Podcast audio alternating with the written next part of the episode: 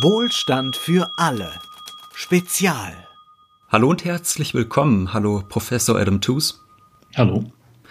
Professor Adam Tooze ist einer der bekanntesten Wirtschaftshistoriker der Welt. Viele Hörer kennen ihn vielleicht wegen seines internationalen Bestsellers Crashed, wie zehn Jahre Finanzkrise die Welt verändert haben. Er ist Professor an der Columbia University in New York City und leitet dort das European Institute. Und heute wollen wir aber mal nicht über Crashed sprechen, sondern historisch etwas weiter zurückgehen in die NS-Zeit, denn Adam Tooze hat äh, ich glaube im Jahr 2006, wenn ich richtig mich erinnere, mit die Ökonomie der Zerstörung ein knapp 800-seitiges Werk verfasst, in dem er die Entwicklung der nationalsozialistischen Wirtschaft sehr genau untersucht. Und damit wollen wir uns heute auseinandersetzen. Gleich jedoch zu Anfang mal eine biografische Frage fernab äh, der Nazis, Herr Tus. Manche deutsche Hörer wird es sicherlich wundern, warum Sie als britischer Historiker, der in New York lehrt, so gut Deutsch sprechen und warum Sie sich so gut mit der deutschen Geschichte äh, auskennen. Woran liegt das?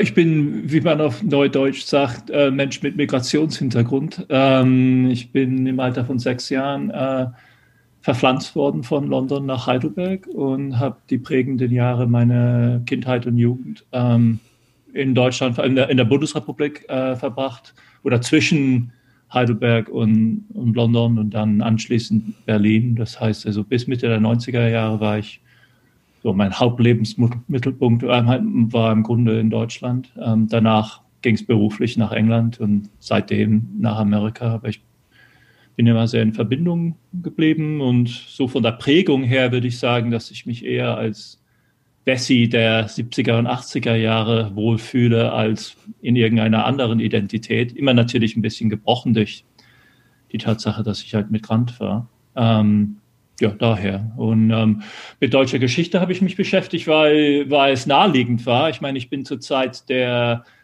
der großen Welle, der großen Hitlerwelle der 70er Jahre, äh, als Joachim Fest Biografie rauskam, Speers Buch. Äh, Speer war ein Nachbar von uns in Heidelberg. Ähm, ich bin mit seinen Enkelkindern zur Schule gegangen. Ähm, und ähm, ja, wenn man in dieser Zeit Spiegel oder Zeit oder Stern gelesen hat, wie ich als Kind aufwachsend, als Jugendlicher, dann war natürlich wieder Vergangenheitsbewältigung ein sehr, sehr prägendes Thema. Und das wurde für mich dann geschnitten durch meine Beschäftigung mit der VWL, mit der Wirtschaft, Volkswirtschaftslehre, Geschichte der Volkswirtschaftslehre. Und ähm, aber ich habe ja so, diese doppelte Prägung im Grunde, die, die bestimmt war für meine ersten zwei Bücher. Das erste zur Geschichte der Statistik in Deutschland in der Zeit zwischen 1900 und 1945 und dann dieses zweite Buch zur, zur Wirtschaftsgeschichte des Dritten Reiches. Wenn wir uns jetzt mal versuchen, diesem NS-Wirtschaftssystem anzunähern, müssen wir natürlich erstmal zurück äh, in die Zeit der Weimarer Republik. Ich denke, da werden auch einige Hörer vielleicht ein paar Daten im Kopf haben. 23 Hyperinflation in Deutschland, 29 der große New Yorker Börsencrash, der dann zur Weltwirtschaftskrise wurde. Ähm, trotzdem mal ganz allgemein gefragt, wie entwickelte sich die deutsche Wirtschaft in dieser Zeit nach Ende des Ersten Weltkrieges, bis Hitler an die Macht kam? Was man immer dazu sagen möchte, denn das Narrativ, das Sie gerade hingelegt haben, ist natürlich das übliche Narrativ in Deutschland, ist nach der nach der Inflation der frühen 20er Jahre kommt eine Deflation der 30er Jahre. Und diesen Begriff kann man nicht häufig genug verwenden im deutschen Kontext. Er ist nicht üblich wie der Begriff der Inflation, aber der eigentlich bestimmende Hintergrund für die Machtergreifung äh, der Nazis 33 war eine Deflation. Das heißt also nicht steigende Preise und nicht nur fallende Börsenpreise, das ist der Krach 29, sondern eine sich über Jahre hinwegziehende massive Deflation, also eine Entwertung von Geschäftswerten jeder Art. Und das ist für eine moderne Wirtschaft fatal, weil moderne Wirtschaften auf Kredit basieren und Kredit ist natürlich immer gedeckt durch äh, Guthaben verschiedener Art, die letztendlich ihren Wert beziehen aus dem Preissystem. Das heißt also, eine Fabrik ist ja nur irgendetwas wert, weil die Autos, die man dort produziert, was wert sind. Und der Preis der Autos bestimmt also der, das, der Wert der, der Fabrikanlage, auf die dann eine Hypothek lastet. Und ähm, diese, diese Grundbezüge sind, sind äh, essentiell, um, um den Hintergrund für die, für die Machtergreifung der Nazis zu verstehen. Also es gibt tatsächlich diese sehr schwere Geburt der Weimarer Republik nach, der ersten, nach dem Ersten Weltkrieg.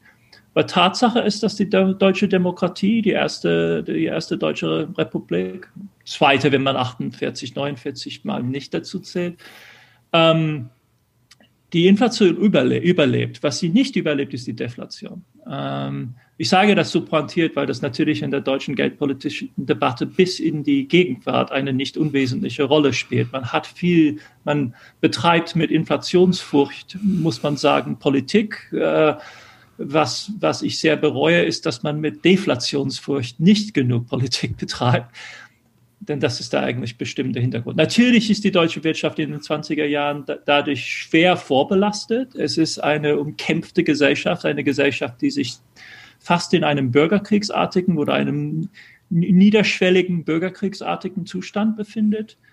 Ähm, trotzdem findet man aber bis 28, 29 zu einem Kompromiss. Und wenn man sich die letzte freie also wirklich also unter, unter normalen Bedingungen abgehaltene Reichstagswahl ansieht, dann ist das ja ein Gewinn für die Mehrheitsparteien der Weimarer Republik in den späten 20er Jahren.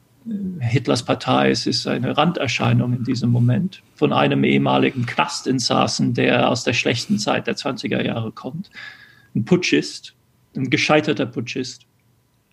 Und was dann geschieht, ist, ist diese massive Krise der Weltwirtschaft, die den gesamten Rahmen gewisserweise jeder liberalen Strategie in Frage stellte. Wenn man sich die Position der deutschen Eliten der damaligen Zeit überlegt, dann haben sie natürlich im Ersten Weltkrieg ein Riesenwagnis auf sich genommen und gewisserweise die imperiale Schiene versucht. Das ist massiv gescheitert. Und die Realistischen unter ihnen, vor allem natürlich jemand wie Gustav Stresemann, haben sich über anders überlegt und gewisserweise eine die bundesrepublikanische Schiene äh, präferiert. Das heißt also Anpassung, Westbindung, Anpassung an die, äh, an die bestehenden Mächte, das heißt britisches Empire und die Vereinigten Staaten Amerikas. Der, das britische Empire schafft den Weltmarkt und Amerika liefert die Dollars für die Investitionen. Und ähm, das war die Strategie der angepassten Eliten, sagen wir mal, der 20er Jahre, auch in der Weimarer Republik. Und das Problem an die, das Fatale an der Weltwirtschaftskrise der, der 30er Jahre ist, dass in diesem weltweiten Deflationsprozess dieser Kontext verloren geht. Das heißt, auf einmal ist der Kontext, in dem rationelle, also Entscheidungsträger verschiedener Art, ob es die Militär, sei es die Militärs oder das Außenamt oder eben die großen, großen Unternehmen Deutschlands, müssen umdenken, weil dieser Rahmen weggefallen ist. In, einem, in meinem dritten Buch, Sintflut, habe ich habe ich das gewisserweise kontrollmäßig auch für andere Länder untersucht und Sie sehen das Gleiche auch in Japan und Italien der damaligen Zeit. Selbst Brit Großbritannien und Frankreich, vor allem im britischen Empire, sieht man gewisserweise einen nationalen Weg oder einen imperialen Weg, der sich in den 30er Jahren herausbildet, weil der weltweite Rahmen für die erste Phase der Globalisierung jetzt tatsächlich zerstört scheint. Und in diesem Kontext sieht man dann ab frühen 30er Jahre eine Umorientierung, ganz entscheidende Umorientierung sehr wichtiger Teile, sehr wichtiger Teile der deutschen Elite.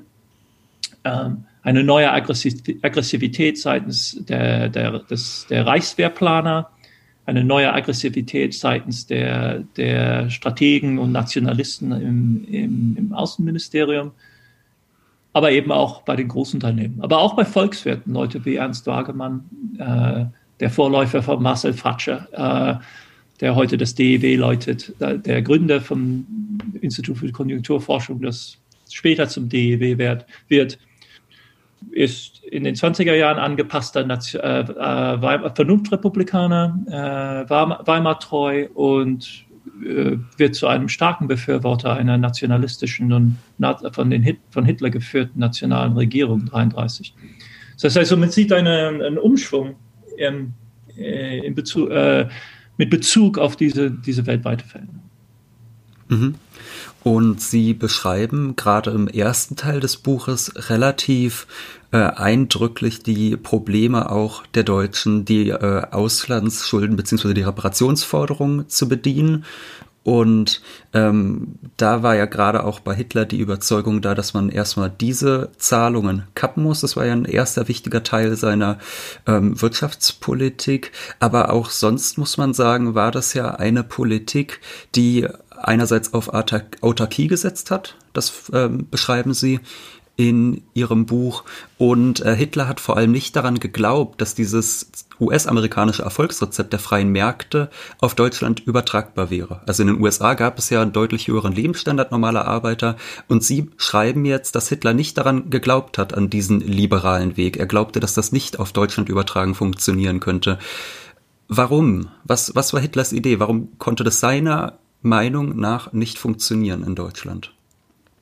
Ja, Sie, Sie berühren einen sehr interessanten Punkt. Im, im sogenannten zweiten Buch Hitlers, also die, das, äh, sind Aufsätze, die folgen sollten auf, auf seinen Nicht-Bestseller Mein Kampf. Ähm, er, hat, er hat eine Veröffentlichung in den späten 20er Jahren vorbereitet, die aber dann nicht erfolgte, weil in dieser, in dieser letzten Wahl der 20er Jahre die, das, die, die NSDAP so schlecht abgeschnitten ist, dass hat, dass die Verleger nicht dachten, dass hier ein günstiger Moment wäre, ein zweites Buch von Hitler auf den Markt zu bringen. Das heißt also, es ist nicht dazu gekommen. Aber in, der, in den Unterlagen, die man nach dem Krieg gefunden hat, sieht man einen Hitler, der gewisserweise ein Theoretiker der Globalisierung ist. Äh, in dem Sinne, dass er ja klar deutlich sagt, also die Vorstellungen, die die allermeisten Deutschen von der Welt haben und von dem möglichen Lebensstandard, beruhen im Grunde auf Vorstellungen, die sie äh, aus amerikanischer Erfahrung ableiten. Das heißt, sie sehen es im Grunde im Film äh, über oder über die Erzählung der Migranten, die natürlich im 19. Jahrhundert aus Europa zu Millionen äh, über, über den Atlantik gewandelt sind. Unter anderem auch Deutsche, mindestens bis zur Mitte des Jahrhunderts. Und ähm, das heißt, äh, und, und Hitler fragt sich, ja, was, was, was hat es mit dieser, mit dieser Lebensvorstellung an sich?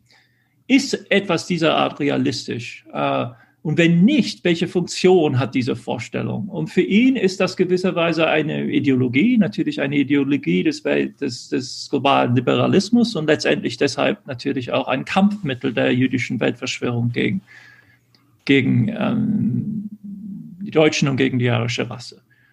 Ähm, und was er dagegen setzen möchte, ist nicht gewisserweise ein, einen beschränkten Lebensstandard, sondern was er mit äh, der Eroberung äh, von neuem Lebensraum ermöglichen möchte, ist gerade die Realisierung einer, man möchte sagen, gewisserweise einen amerikanischen Traum mit deutschen Eigenschaften. Ähm, dass äh, das in den 30er Jahren und 40er Jahren ähm, im Dritten Reich ermöglicht werden soll. Im Grunde geht es um Ressourcen. Äh, wenn, wenn Hitler über Lebensraum redet, dann muss man ganz konkret über äh, Land nachdenken.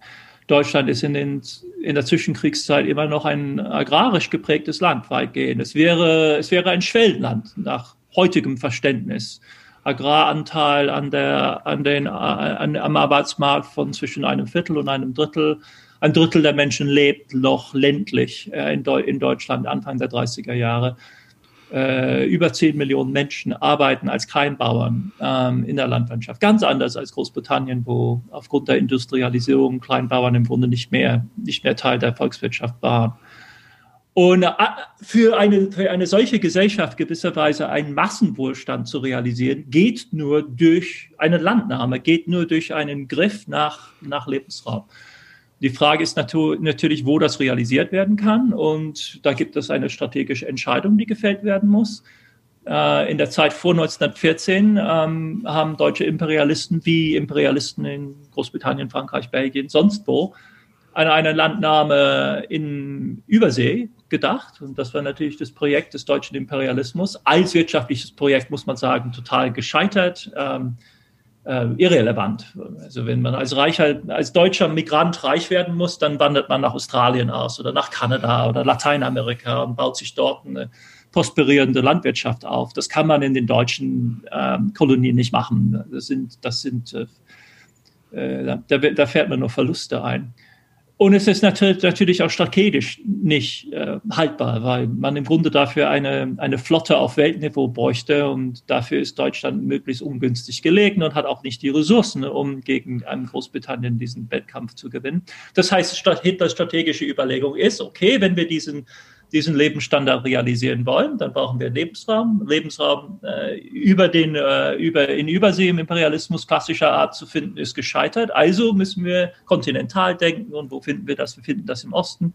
Nicht jetzt in Polen. Also das hat mit Polen nichts zu tun. Das ist natürlich ein überbevölkerter Landstrich ohne Ressourcen, sondern es geht um die Ukraine, es geht um die westliche Sowjetunion bis zum Ural wo, und dann, man denkt sich das ganz großartig, aber die NS-Strategen sagen einem dann sofort, das ist ja auch nicht größer als Australien jetzt oder Kanada. Das heißt also durchaus realistisch, sagen wir mal in Anführungszeichen, für ein solches imperiales Projekt. Und ich habe beim Lesen Ihres Buches äh, den Eindruck gehabt, dass es ein Wirtschaftssystem ist, das sich so mit unseren Begriffen äh, von Markt- und Planwirtschaft überhaupt nicht richtig beschreiben lässt. Also mit der Art und Weise, wie wir heutzutage versuchen, äh, Wirtschaftssysteme zu beschreiben. Wie würden Sie den NS-Staat ökonomisch beschreiben. Denn Hitler hat ja, das haben Sie ja selbst eben gesagt, nicht an den Liberalismus geglaubt. Hitler hat nicht geglaubt, dass der freie Markt sich entfaltet und dann wird es den Deutschen so gut gehen wie in den USA. Er war überzeugt davon, dass das nur mit einer Landnahme gen Osten möglich sei. Also was ist das äh, ideologische Fundament der NS-Wirtschaftspolitik? Kann man das irgendwie auf einen Punkt bringen? Äh, ja, ich, ich würde nur betonen, es geht nicht, nicht nur darum, dass er, dass er nicht äh, das Versprechen des Liberalismus glaubt, sondern er hält das Versprechen des Liberalismus für Teil der jüdischen Weltverschwörung. Sagen wir es klipp und klapp. Also ja. Ricardo, mit Ricardo angefangen, es ist ein, ein jüdisches Weltbild, ähm, das dazu dient, gewisserweise ähm, ähm, den tatsächlich stattfindenden Rassenkampf, den historischen Rassenkampf, der, der nie weggedacht werden kann bei Hitler, zu verschleiern. Äh, man führt über Umwege gewisserweise diesen Kampf weiter. Es geht also es geht um die nicht nur ähm, gewisserweise ein alternatives Modell, sondern um die Bekämpfung des Liberalismus mit allen Mitteln.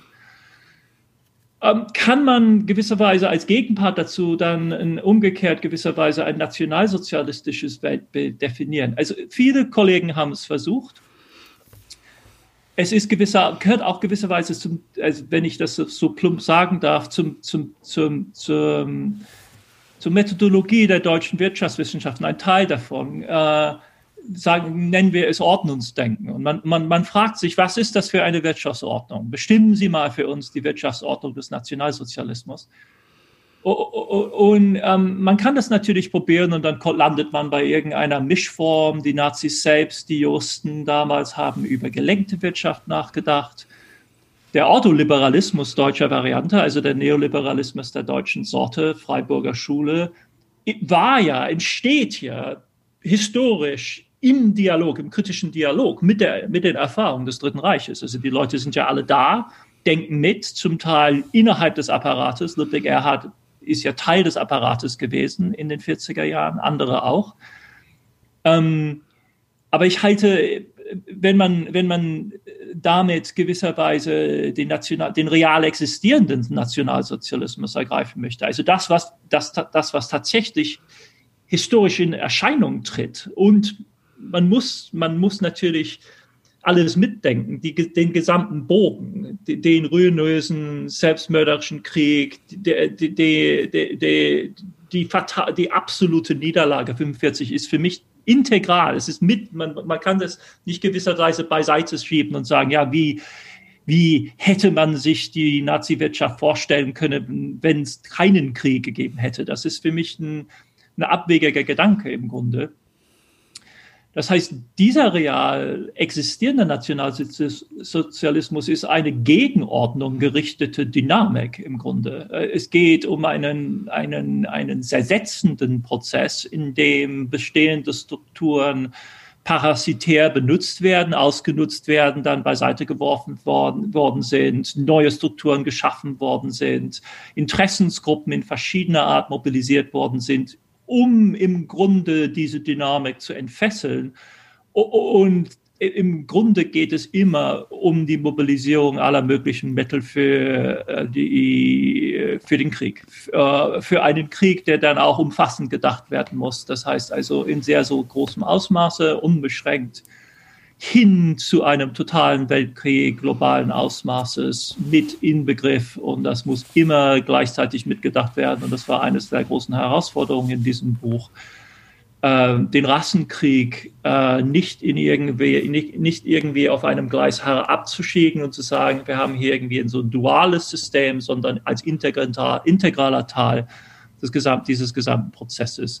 Das heißt ich sperre mich gegen, gegen diese, diese Frage. Ich glaube, diese Frage ist falsch gestellt. Es hilft nicht, in dieser Weise über die Wirtschaftsgeschichte des Nationalsozialismus nachzudenken, zu fragen, was war das für eine Ordnung, wenn nicht liberal? Es war keine Ordnung. Es war, es war eine, eine Dynamik, ein, ein Prozess, nicht Struktur, sondern Prozess. Äh, und zwar ein Prozess, der, ähm, der zerstörerisch wirkte und selbst zerstörerische Konsequenzen hatte. Man muss ja sagen, der NS-Staat, der hat sehr, sehr heftig in die Wirtschaft interveniert. Und deshalb mhm. äh, war vor allem die Frage von mir, denn Sie beschreiben äh, ihn teilweise als einen kapitalistischen Staat, gleichzeitig mhm. aber natürlich mit ganz heftigen Interventionen in die Wirtschaft, mhm. also Preiskontrollen, auch äh, erzwungene Kartelle beispielsweise, viele weitere Maßnahmen, die man ja normalerweise nicht als Maßnahmen so eines kapitalistischen Staates bezeichnen würde. Und gleichzeitig beschreiben Sie aber auch, dass sich ja Hitler der Unterstützung vieler Großindustrieller Hersteller sicher sein konnte. Da würde ich mhm. gerne ganz kurz zitieren aus Ihrem Buch. Da beschreiben Sie nämlich vom 20. Februar 1933 mhm. eine Sitzung ähm, zwischen Hitler und den Großindustriellen des Landes. Göring. Genau, Oder? und jetzt geht's über ich zu weiß Göring. Nicht, ob Hitler dabei war. Ich kann mich nicht erinnern jetzt im Moment. Also hier steht, Hitler überließe schließlich Göring, den ja, eigentlichen, okay. genau. den, den eigentlichen Grund des Treffens zu enthüllen. Der Führer habe mit seinen Einlassungen bewiesen, dass das deutsche Unternehmertum großes Interesse an der Bekämpfung der Linken haben müsse, also sollte es auch einen angemessenen finanziellen Beitrag dazu leisten.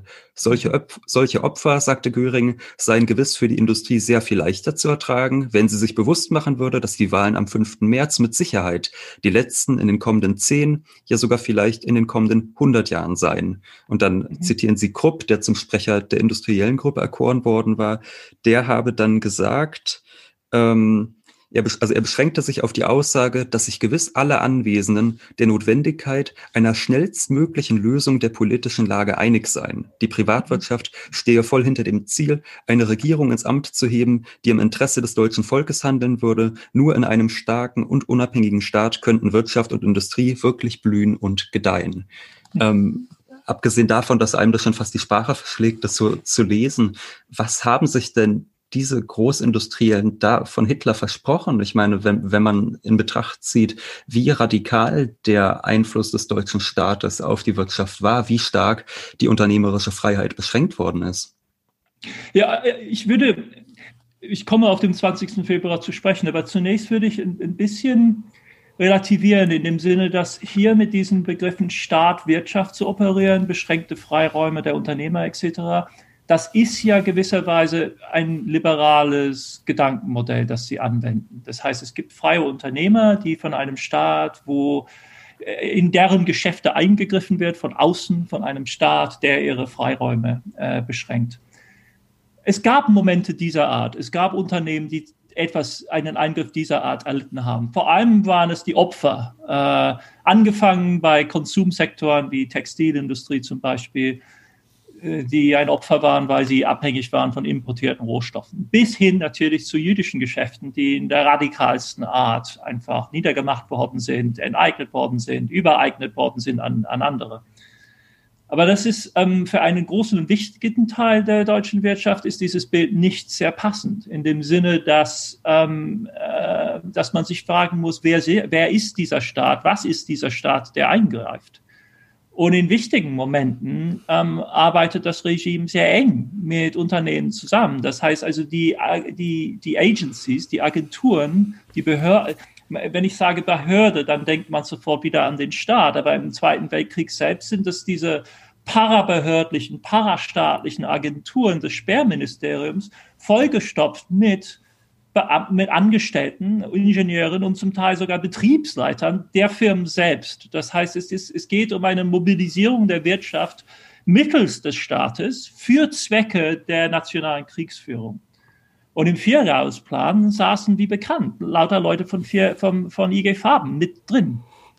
Das heißt, ähm, und ich will jetzt nicht in eine simple marxistische äh, Alternative verfallen, wo dann auf einmal gewisserweise das gesamte Nazi-Regime nur der Ausfluss des organisierten staatsmonopolistischen Kapitalismus ist. Aber wenn ich wählen muss zwischen diesen zwei Modellen, also liberales Modell, Opferwirtschaft aufgrund und, und ähm, ähm, und dieses andere Modell der Integration, dann neige ich eher zum zweiten, weil man dadurch verstehen kann, worauf sich die Unternehmer am im 20. Februar eingelassen haben. Was sie wollten, ist eine also eine gemeinschaftliche Arbeit gewisserweise im Interesse des nationalen Wohlergehens, wie sie es verstanden haben und natürlich auch ihrem eigenen.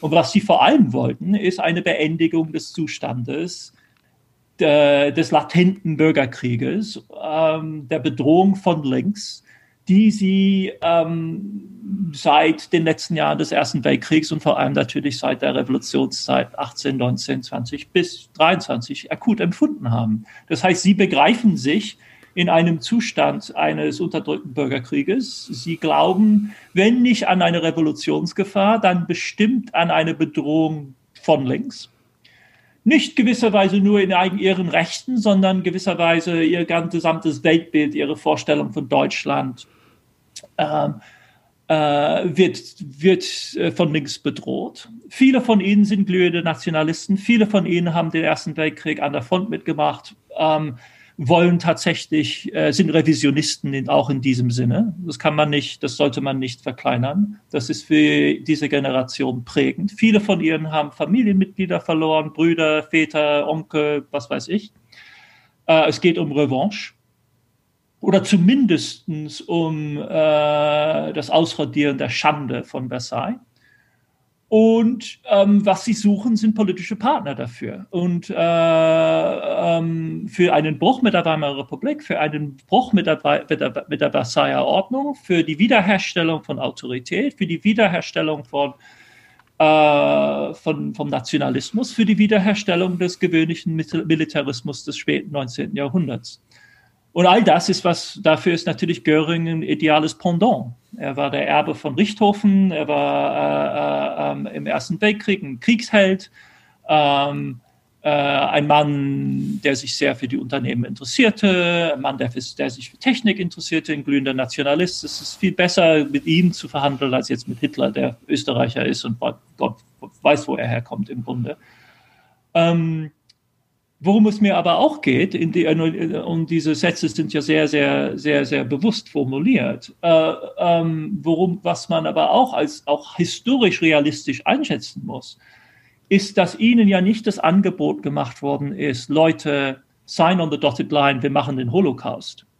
Das ist ja nicht das, das Angebot in diesem Moment. Ihnen wird angeboten, jetzt ist Ende mit Demokratie und Ende mit, äh, wir machen Schluss mit der Linken. Das ist das Angebot. Und da wollen Sie doch bestimmt mitarbeiten mit uns. Und das Angebot ist ja auch wissend in dem Sinne, dass die Nazis genau wissen, dass sie nicht die erste Wahl waren für die Unternehmer. Die Unternehmer haben die Nationalisten präferiert, das DNVP oder das DVP, das waren ihre, ihre Parteien. Vielleicht Zentrum, wenn es hochkommt. Und man konnte auch ein bisschen mit den Sozialdemokraten, wenn es nötig war.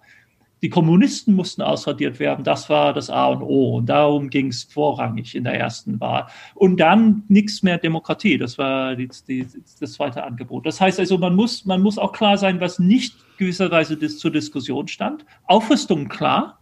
Absolut Wiederherstellung der deutschen Wehrfähigkeit. Absolut klar, nicht, steht nicht zur Disposition, Disposition, wird nicht diskutiert, ist aber klar, dass das äh, vordergründig äh, an allererster Front steht. Aber das heißt längst nicht, dass man jetzt ihnen sagt, okay, wir machen einen Krieg. Das heißt also, das Angebot ist Wiederherstellung der nationalen Kraft, Ordnung. Äh, wir machen Schluss mit der Linken, wir machen Schluss mit dem Weimarer Experiment. Aber ähm, äh, in, in, die, in dieser Diskussion ähm, ist die Rede nicht von Krieg und die Rede ist auch nicht vom Antisemitismus ist klar, dass die Nazis eine antisemitische Partei ist, ist, ist Februar 33 muss, es steht das nicht zur Debatte, ist klar.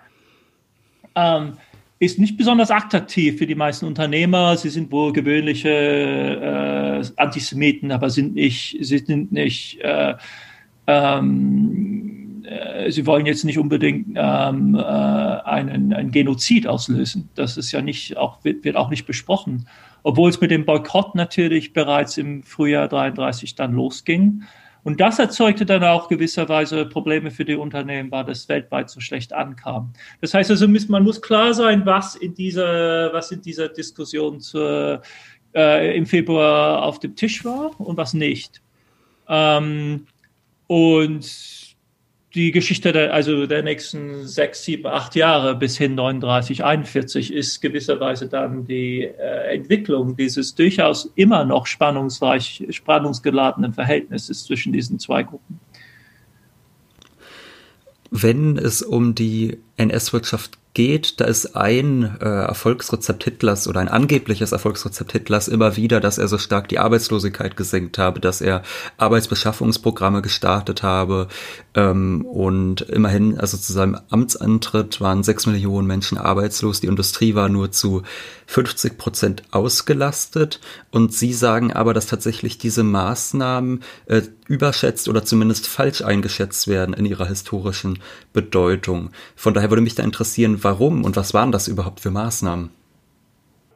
Ja, ich meine, das sind die bekannten Sachen, Reichsarbeitsdienst, Autobahnbau, äh, verschiedene Infrastrukturarbeiten landesweit. Vielen jungen, vielen jungen Hörern ist es natürlich nicht bekannt. Wir haben viele junge oh, Hörer.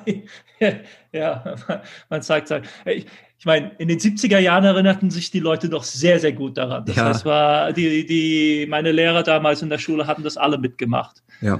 Ähm, ähm, das, gehörte, das gehörte einfach zum Alltag. Ähm, wie das New Deal in, äh, in, in Amerika zum Beispiel, ähm, lastet es das noch nach.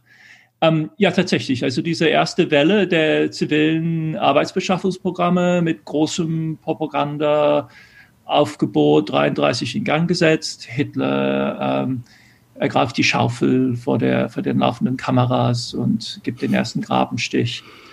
Ähm, es ist ein Regime, das sich sozial gibt. Das muss man ernst nehmen. Das heißt, eines der Versprechen des Nationalsozialisten, der, der, Nationalsozialisten ist Volksgemeinschaft in diesem Sinne. Das heißt, Arbeiter zu sein ist im NS-Regime ähm, nicht, mehr, ähm, nicht mehr ein Stigma, sondern man ist ein wertvoller Teil, gewisserweise ein, das wertvollste Teil der Gesellschaft, äh, weiter der, der Faust und nicht der Stirn.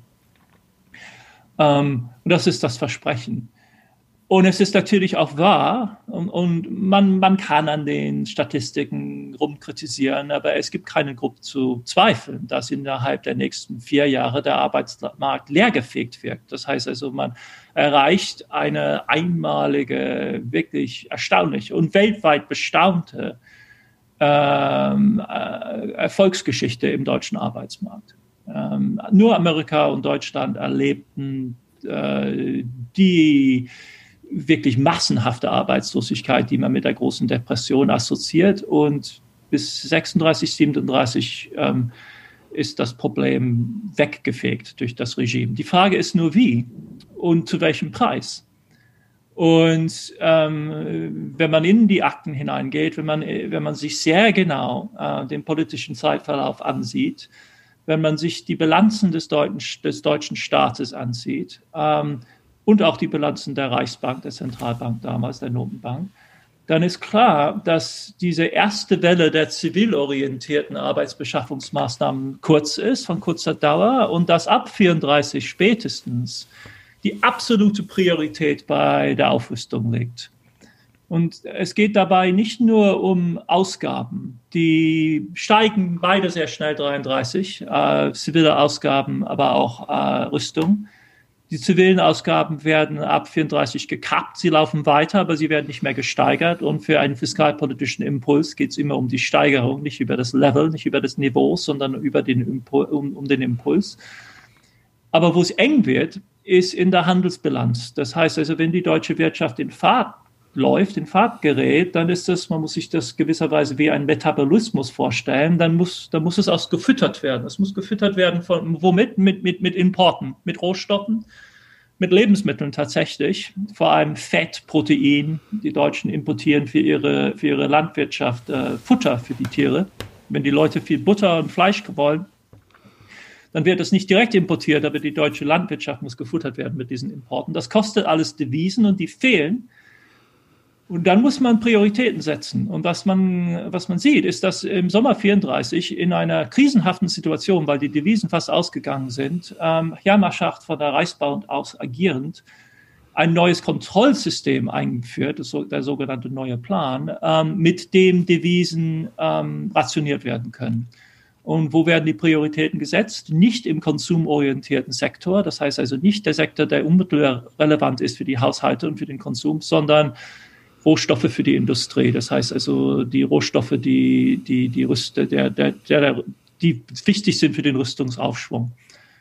Und 36, 36 äh, wiederholt sich dieses Spiel, wieder Engpass bei den Devisen, wieder die Entscheidung, wir machen weiter, Diesmal heißt es der Vierjahresplan, diesmal äh, unter der Leitung Görings, nicht mehr Schacht, ähm, weil äh, die NS-Führung gewisserweise die Priorität der Rüstung durchsetzen möchte. Ähm, die geheime Orientierungsdenkschriften für den Vierjahresplan setzen eine Frist von vier Jahren, in denen die deutsche Wirtschaft bereit gemacht werden muss für einen Krieg. In, so, in, so wird das ausformuliert recht einmalig für eine, die Planung eines großen Staates. Äh, vorsätzlich auf eine vierjährige Frist einen Krieg einzuplanen, ist eher ungewöhnlich.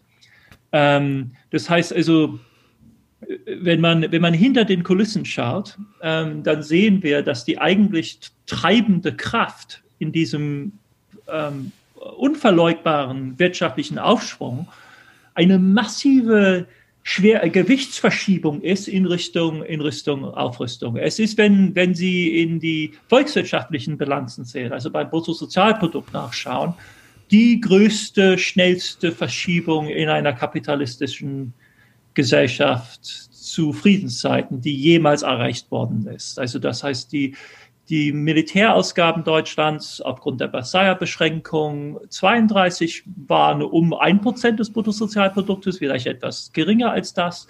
Der Höhepunkt 38, 39, also nur sechs Jahre später, liegt bei 20 Prozent.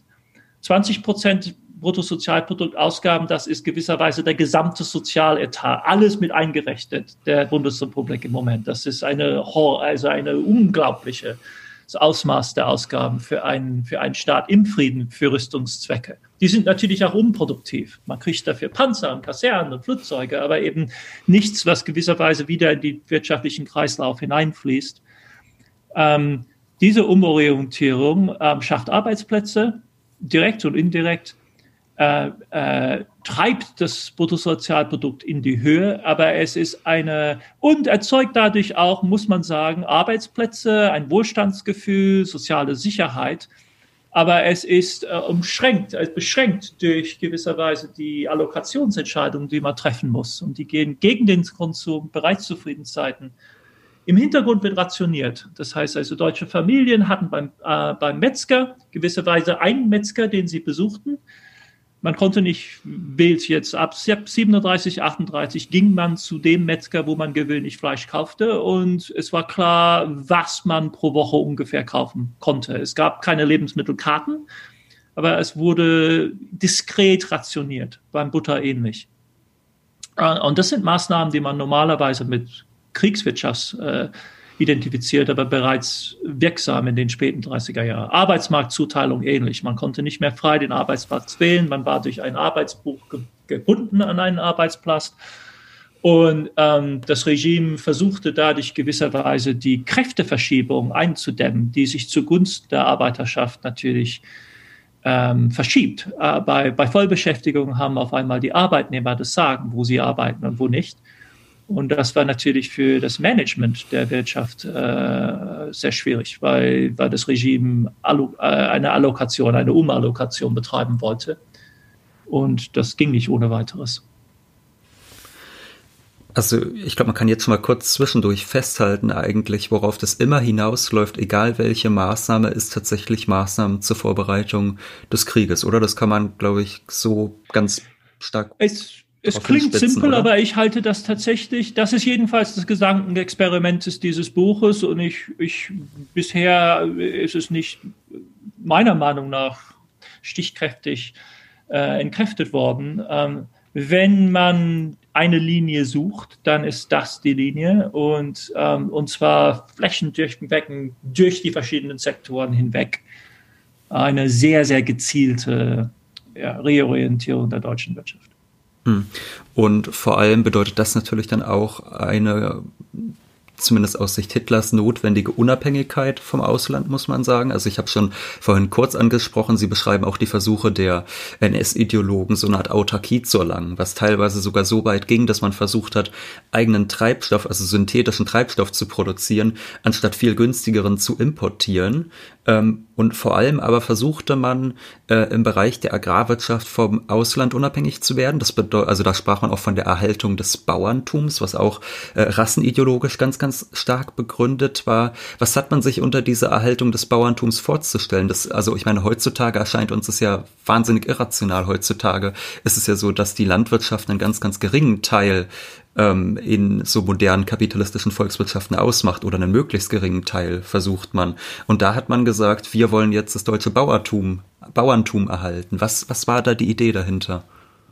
Ja, ich meine, es ist interessant, wie Sie, wie Sie das so darstellen. Wieder, wiederum eine generationelle Erfahrung, glaube ich. Ähm, aber ähm, diese Vorstellung, äh, das Bauerntum zu schützen, als gewisserweise als Grundlage der Gesellschaft, als biologische Grundlage geradezu der Gesellschaft ist, ist nicht besonders originell für die Nazis. Das setzt sich in vielen Gesellschaften in der Zwischenkriegszeit durch.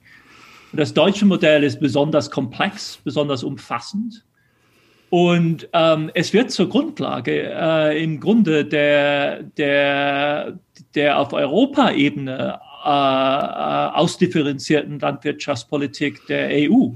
Das heißt, ähm, ich schmutzele, weil, weil, weil ähm, die, die, bis in die 70er Jahre hinein war das Budget, das natürlich hoch umstrittene Budget der, der Europäischen Union, das, wie wir wissen, im Moment zur Debatte steht zwischen uns und den, den westlichen Staaten, Ungarn und Polen und so weiter, äh, ich glaube, 80 Prozent der Ausgaben der EU waren für landwirtschaftliche Zwecke. Und zwar gerade für das, für die Erhaltung des Bauerntums als Grundlage der europäischen Gesellschaft und für die Lebensmittelsicherung. Das sind diese zwei Dimensionen, die zusammenkommen. Ähm, typische Impulse der, der ersten Jahrzehnte des 20. Jahrhunderts. Auf der einen Seite geprägt durch die Erfahrung der Industrialisierung im 19. Jahrhundert, die sehr dramatisch und sehr traumatisch war. Eine Urbanisierung, wie man es bisher bis zu diesem Datum nirgendwo erlebt hatte. Eine radikal neue Erfahrung, weil natürlich der Naturzustand, sagen wir es mal so salopp, der europäischen Gesellschaft war ländlich. Ähm, und das 19. Jahrhundert stellt das radikal in Frage und das erzeugt Verunsicherung.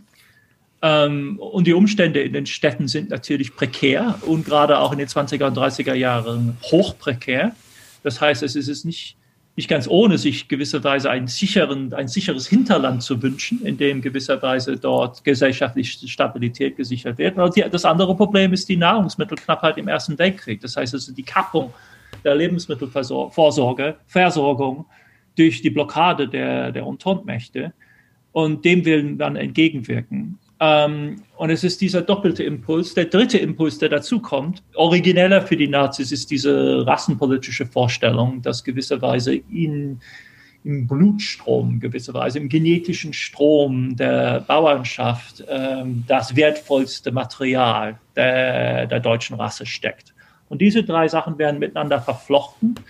Und was herauskommt, ist eine wirklich umfassende landwirtschaftlichen Protektionismus. Das Entscheidende daran ist, dass es nicht mehr um Tarife geht. Es geht nicht nur um den, um den klassischen Zoll, also nicht nur um eine klassische Zollpolitik, wo gewisserweise von außen kommende Importe mit einer Steuer belegt werden, aber es den Importeuren freigestellt werden, ob und wie viel sie zu diesem Preis dann importieren wollen. Das heißt, der Markt über, man, man, der, der Eingriff beschränkt sich auf den Preis. Der natürlich sehr schwerwiegend sein kann, aber trotzdem, wenn er überlebt, den überlaubt, erlaubt den Markt angesichts des Zolles zu entscheiden. Das wird ersetzt durch Quotierung. Das heißt also, man, man entscheidet zentral, wie viel von wem, von welchem Produkt importiert wird. Das heißt, der Markt wird bestimmt und dann setzt man zu Hause Preise fest und das Problem dann ist gewisserweise entweder die Überproduktion der Bauern zu beschränken oder die Bauern dazu zu bringen, zu diesem Preis genügend zu liefern. Und der Reichsnährstand ist gewisserweise das Marktmanagementsystem des Dritten Reiches. Und diese Politikmittel sind die Politikmittel der, der Landwirtschaftspolitik des 20. Jahrhunderts bis Ende des Jahrhunderts und in bestimmten Bereichen der Landwirtschaft bis heute ähm, diese, diese, diese Mehrfachbeschränkung, also der, der, der, der freien Marktwirtschaft. Ähm, man möchte sogar sagen, dass im, ähm, im Land, und, und das setzt sich natürlich global fort. Die Amerikaner haben ihr eigenes System äh, im New Deal, auch mit Festpreisen äh, zentral gesteuert. Und die Briten haben ein Hochzollsystem ab, den, ab 32 für das Empire. Das heißt, im agrarwirtschaftlichen Sektor äh, endet die freie Marktwirtschaft um 32, 33 herum und Deutschland ist eine sehr, ist eine treibende Kraft dafür und diese freie Marktwirtschaft ist nie wieder hergestellt worden im landwirtschaftlichen Bereich. Das ist ja nach wie vor immer noch der Fall. Nehmen Sie zum Beispiel das neue große Freihandelsabkommen in Ostasien, das gerade abgeschlossen werden worden ist. RCEP, Landwirtschaft ist nicht mit drin. Ähm, das heißt also, dieser gesamte Bereich wird ausgegliedert. Ähm, und die, die Nazis sind da Pioniere. Der Sektor wird also gewisserweise in den staatlichen Ein äh, unter der staatlichen Hand genommen. Und äh, entscheidend ist, dass dadurch auch eine enorme Steuerungsfähigkeit erzeugt wird, die dann im Zweiten Weltkrieg auch ausgenutzt wird, um die landwirtschaftliche Produktion in Deutschland zunächst, aber dann auch in den besetzten Gebieten äh, ähm, äh, aufrechtzuerhalten im Krieg. Unter anderem natürlich auch unter dem Einsatz von Zwangsarbeitern von ganz Europa die zentral verteilt dann auf die Bauernhöfe kommen. Ja, da sind wir jetzt schon äh, an einem Punkt. Sie sprachen es eben an, Krieg, Zwangsarbeit. Wir haben jetzt lange Zeit über die ersten sechs Jahre gesprochen der, äh, des äh, NS-Regimes und natürlich sind besonders wichtig die übrigen sechs Jahre. Wie hat sich denn die NS-Wirtschaft dann im Zweiten Weltkrieg verändert? Denn es waren ja einerseits zum Beispiel sehr, sehr viele Männer und damit auch potenzielle Arbeitskräfte, gerade auch in der Industrie, muss man sagen, eingezogen. Andererseits, Sie haben es angesprochen, gab es ein großes Zwangsarbeitssystem. Also was für Verschiebungen haben sich im Zweiten Weltkrieg dann ergeben in der Organisation der NS-Wirtschaft? Ja, man geht über zu einem, zu einem vollen Bewirtschaftungssystem. Das heißt, alle Rohstoffe werden bewirtschaftet. Das fing schon mit Stahl 36, 37 an, aber das System wird ausgeweitet. Man geht über zu einem System gewisserweise der Mitverwaltung. Das heißt, die Unternehmer selbst werden mit hineingenommen in die Verwaltung. Es ist natürlich ein System, das ausgerichtet ist auf unmittelbare Produktion von den allerwichtigsten Kriegsmitteln ähm, es ist umstritten, wie stark die Nazi-Wirtschaft mobilisiert worden ist. Ich bin der Meinung, dass, dass die Mobilisierung sehr äh, angestrengt war. Ähm, nicht immer effektiv, nicht immer effizient, aber das ist nicht ohne weiteres erstaunlich. Auch unter, aufgrund der Komplexität der deutschen strategischen Lage. Also Krieg führen sagt sich einfach, ist aber dann im, im, äh, nicht so einfach, wie man sich das denkt, weil man sich entscheiden muss, mit wem, zu welchem Zeitpunkt, mit welchen Mitteln. Äh, und die deutsche strategische Lage ist alles andere als einfach. Das heißt also, man schleudert hin und her zwischen der Priorität des Landkrieges, des Luftkrieges, des strategischen äh, Weltkrieges, wo die Flotte dann wichtig ist, der U-Boot-Krieg. Ähm, die Prioritäten müssen immer wieder neu bestimmt werden. Ähm, aber vor allem ähm, wird in der Wirtschaft immer mehr Gewalt eingesetzt. Das heißt also, die, äh, das Nazi-Regime ist natürlich ein autoritäres Gewaltregime, schon von vornherein. Und Gewalt wird ähm, selektiv und sporadisch in der Frühphase des Regimes eingesetzt. 33, 34 sehr intensiv. Ausbau des Konzentrationslagersystems, äh, Einkerkerung von Zehntausenden von Menschen vor allem auch polit aus politischen Gründen in der ersten Phase. Dann eine relative Entspannung, muss man sagen. In den 30er Jahren gibt es zwei, drei, vier Ordnungen mehr Menschen im sowjetischen Lagersystem zum Beispiel als im Nazisystem. Aber dann 39, wieder eine dramatische Anspannung, immer mehr Gewalt gegen die jüdische Minderheit, aber dann auch vor allem eben auch gegenüber Fremdarbeiter verschiedener Sorte und zunehmend auch gegen die deutsche Bevölkerung selbst. Also Opposition wird massiv unterdrückt und jeder, jeder Anschein der Opposition wird geahndet mit extremen Gewaltmitteln. Ganz anders als im Ersten Weltkrieg, wo ein recht offener Protest gegen den Krieg sich durch den ganzen Krieg hinwegzieht. Man konnte Streiks organisieren im Ersten Weltkrieg, man konnte im Reichstag für den Frieden sprechen. Sicherlich nicht ohne Sanktionen, aber nicht zu vergleichen mit dem im Zweiten Weltkrieg. Über 10.000 Wehrmachtangehörige stehen unter einer Todesstrafe. Wird nicht ausgeführt in den meisten Fällen, aber sie, sie stehen unter der Drohung der Todesstrafe aufgrund von, was weiß ich, Ungehorsam, Flucht. Ähm, ein Gewaltniveau, das überhaupt nicht zu vergleichen ist mit dem Ersten Weltkrieg. Und dann diese absolut massive Mobilisierung von Zwangsarbeitern, angefangen mit Kriegsgefangenen aus Polen äh, in der Landwirtschaft zunächst, dann im Westen natürlich die große Ausbeutung der französischen, niederländischen, belgischen ähm, äh, äh, Gefangenen, der, der, der großen Erfolge von 40 und dann ab 42 gezielt die Mobilisierung von Ostarbeitern bis hin zum Schluss dann auch die Ausnutzung von jüdischen Konzentrations, äh, jüdischen äh, äh, Arbeitern aus den Konzentrations- und zum Teil auch sogar von der Rampe, also aus dem Vernichtungslagersystem selbst, also von Auschwitz kommt, direkt in die Fabriken. Ähm, das heißt, ein sich steigerndes System der, äh, der, der auf Zwang basierenden massiven Ausbeutung von fremder Arbeitskraft. Ähm, in, den, in den wichtigsten Fabriken, die die Zuteilung bekommen, kann eine sehr große Minderheit, 30, 40 bis 50 Prozent der Arbeitskräfte sind, Fremd, äh, sind Fremdarbeiter. Verschiedene Rangordnungen auf verschiedenem Niveau unter ganz verschiedenen Bedingungen. Freiwillige aus Frankreich werden ähnlich behandelt wie deutsche Arbeiter. Ähm, andere sind einem Regime der Vernichtung durch Arbeit ausgesetzt. Das heißt also, werden bewusst gequält und zu Tode gearbeitet und werden von der SS, von, der, von den SS-Leuten gewisserweise als ersatzbar, ersetzbare, also man, ähm, ja, also sie, sie, sie, sie, sie verwenden die Leute ähm, und, und äh, zerstören ihre Körper in, in, in diesem Prozess. Ähm, das heißt also, die Todesraten sind, sind, sind abartig ähm, in vielen Fabriken, unter diesen, besonders unter diesen Arbeitergruppen. Was mich jetzt vielleicht noch am Ende interessieren würde, das kam letztes Jahr, wo wir jetzt eben schon beim Thema Zwangsarbeit waren. Das kam letztes Jahr nochmal wirklich die Debatte auf, wie gut, also ich meine, in Deutschland lobt man sich immer, wie wahnsinnig gut man die NS-Diktatur aufgearbeitet hätte. Das macht man ja immer wieder gerne. Äh, und da kam dann nochmal die Debatte auf, was eigentlich mit diesem Kapitel der NS-Diktatur ist, mit dem Kapitel der Zwangsarbeit, mit dem der Kooperation gerade von großen Unternehmen, mit dem Faschismus. Was würden Sie dazu vielleicht sagen? Glauben Sie, dass da bereits eine wirkliche Aufarbeitung stattgefunden hat oder nicht? Das hat sich im Laufe meiner Laufbahn als Historiker extra, ex, äh, extrem gewandelt. Das heißt also, in den 70er und 80er Jahren muss man von Verleugnung sprechen.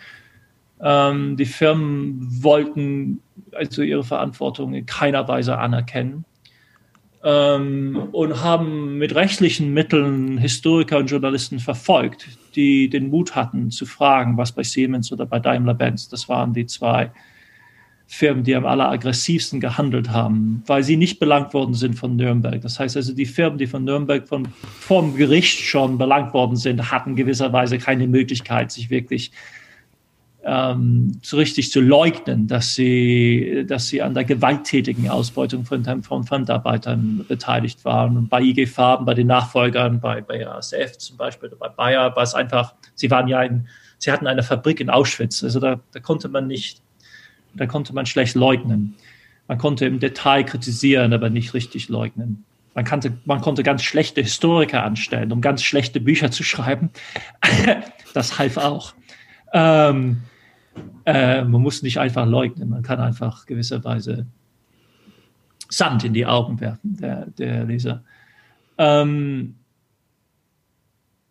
aber in den 90er Jahren hat sich das gewandelt, auf, aufgrund rechtlicher Schritte aus Amerika kommt. Das heißt also, die amerikanischen Gerichte haben entschieden, dass sie sogenannte Class Action Suits von ehemaligen äh, Zwangsarbeitern, vor allem jüdische Zwangsarbeiter, ähm, dass sie ihnen erlauben würden, äh, deutsche Firmen äh, mit Sitz in Amerika zu verklagen.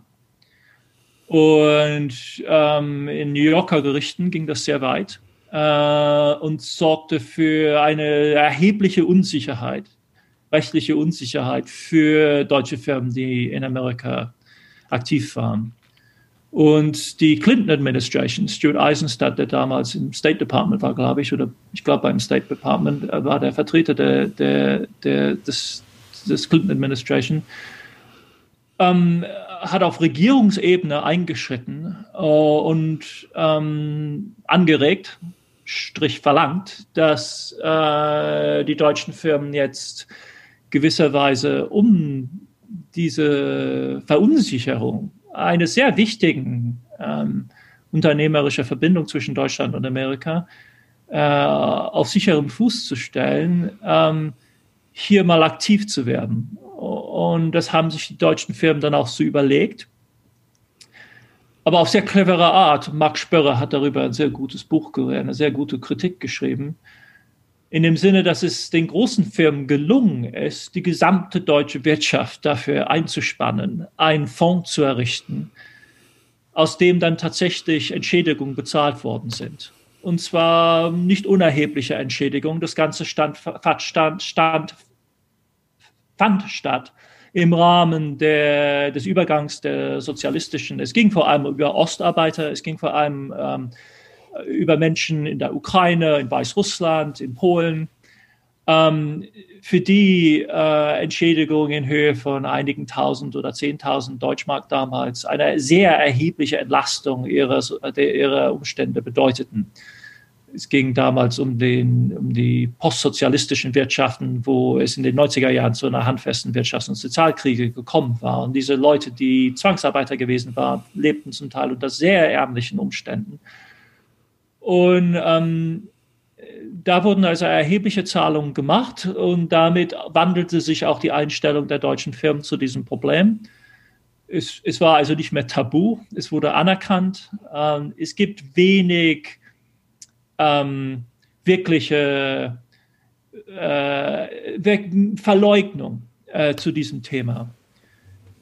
Aber gehen Sie mal zu BMW zum Beispiel in das Firmenmuseum in München nehmen Sie mal dort die Führung von den sehr gut informierten Leuten, die die Führung in diesem Museum machen, die die schönen Autos ausstellen und fragen Sie mal über das vom BMW betriebene Außenwerk äh, in Dachau, ganz in der Nähe. Und ähm, ich habe von Leuten gehört, die zwangsweise von der Werkssicherheit aus dem Museum entfernt worden sind. Das heißt, ähm, äh, es gibt einen Umgang mit der Geschichte und, und einen Umgang mit der Geschichte. Und äh, BMW hat seinen Beitrag bezahlt, ohne Zweifel, zu diesem Fonds. Aber Tausende von kleinen Firmen auch, die gewisserweise in Sachen Zwangsarbeit tatsächlich, das sind kleine, das sind, das, das sind, das sind Mitläufer gewesen ohne, ohne wirkliche Verbrechen und äh, große Firmen, die tatsächlich in Kombination mit von SS betriebenen Konzentrationslagern kriegswichtige Fabriken betrieben haben, verstecken sich unter diesem Kollektivschuldsbeweis. Das heißt also in diesem kollektive Anerkennung der gemeinsamen Schuld kann auch eine Leugnung stecken, die sich eigentlich beziehen müsste auf die spezifische Verantwortung von spezifischen Großfirmen, hoch erfolgreiche Firmen von Weltnamen und Weltruf im 21. Jahrhundert, die bisher immer noch nicht bereit sind, gewisserweise sich zu bekennen und ähm, ihre Verantwortung auch offen und heute noch äh, richtig zu bekennen. Ich fand das bei BMW im Besonderen wirklich schockierend, ähm, wie wenig, wie wenig ähm, das, äh, das anerkannt worden ist.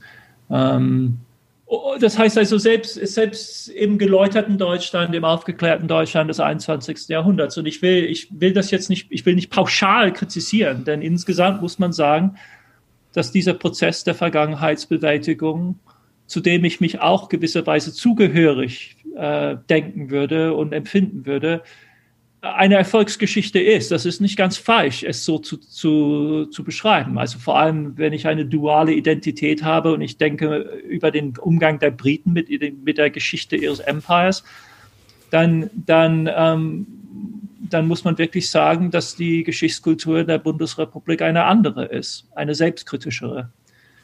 Aber ähm, man muss immer wieder nachfragen, man muss immer wieder, man muss immer wieder konkret werden, man muss immer spezifisch fragen, okay, und wie passt jetzt dieses, diese dunkle Epoche in diese Geschichte, die sie erzählen wollen? Und da stoßen sie immer wieder erstaunlicherweise auf, auf Widerstand, ähm, der im Grunde ineffektiv ist, der im Grunde, ja, ich meine, man kann damit natürlich verschleiern, aber es, ist, es wäre besser, denke ich, auch strategischer, äh, intelligent damit umzugehen und sich zu dieser Vergangenheit zu bekennen. Wenn man über Tradition reden möchte, dann sollte man sich auch zu dieser Vergangenheit bekennen. Und es gibt Modelle dafür und ähm, ja, das kann man, das kann man wirklich nur empfehlen oder aber auch gewisserweise verlangen.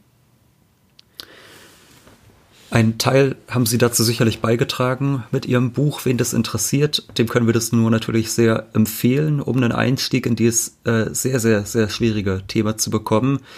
Äh, also wer mehr erfahren möchte, der kann Ökonomie der Zerstörung, die Geschichte der Wirtschaft im Nationalsozialismus lesen. Es ist bei Pantheon erschienen und ist jetzt mit Literaturangaben und allem drum und dran knapp 900 Seiten lang.